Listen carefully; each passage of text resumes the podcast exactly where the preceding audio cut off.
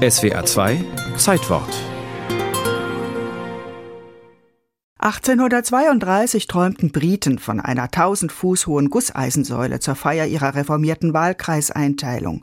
Zur Weltausstellung 1853 planten die Amerikaner ein 90 Meter hohes Observatorium.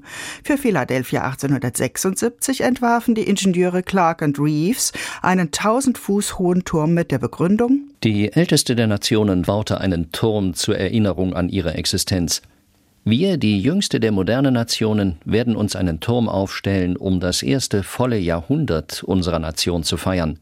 Neben ihrem Prototyp, dem Turm zu Babel, wird unsere graziöse Metallsäule einen frappierenden Kontrast bilden und deutlich machen, wie Wissenschaft und Kunst im Laufe der Jahrhunderte fortgeschritten sind. Keines der Projekte wurde realisiert, aber die Idee lag in der Luft. 1889 sollte der 100. Jahrestag der Französischen Revolution gefeiert werden, inmitten eines mehrheitlich monarchistisch regierten Europas, im Zuge einer Weltausstellung in Paris. Ein Monument war gefragt. Am 6. Juni 1884 signierte Maurice Köchlin seine Skizze eines Turms aus schmiedeeisernen Gitterträgern. Der Ingenieur arbeitete seit über zehn Jahren in der Firma, mit der Gustave Eiffel sich 1864 selbstständig gemacht hatte und jetzt nach fabelhaften Brückenbauten in Europa, Afrika und Südamerika auf dem Höhepunkt seines Erfolgs befand. Sein Geheimnis? Konstruktionen mit vorgeformten, fertig gelochten Trägern aus Walzeisen, die vor Ort genietet wurden allerdings erfordert diese Bauweise eine große Präzision in Fabrikation, Montage und Berechnungen. Die Verbindungslöcher mussten ja aufeinander passen, um die Verkeilung zu ermöglichen. Wir haben das mit einer fast mathematischen Präzision erreicht betonte Eiffel anlässlich des Baus des Viadukts von Garabie, der damals höchsten Eisenbahnbrücke der Welt. Und was ist der Eiffelturm anderes als ein perfektionierter Brückenpfeiler? Stabil, materialsparend, winddurchlässig, elegant. Aber Prestigeobjekte hatte der Mann nicht nötig, dessen Ahnen unter dem für Franzosen unaussprechbaren Namen Bönighausen aus dem Rheinland nach Paris gezogen waren und sich nach einem deutschen Mittelgebirge umbenannt hatten.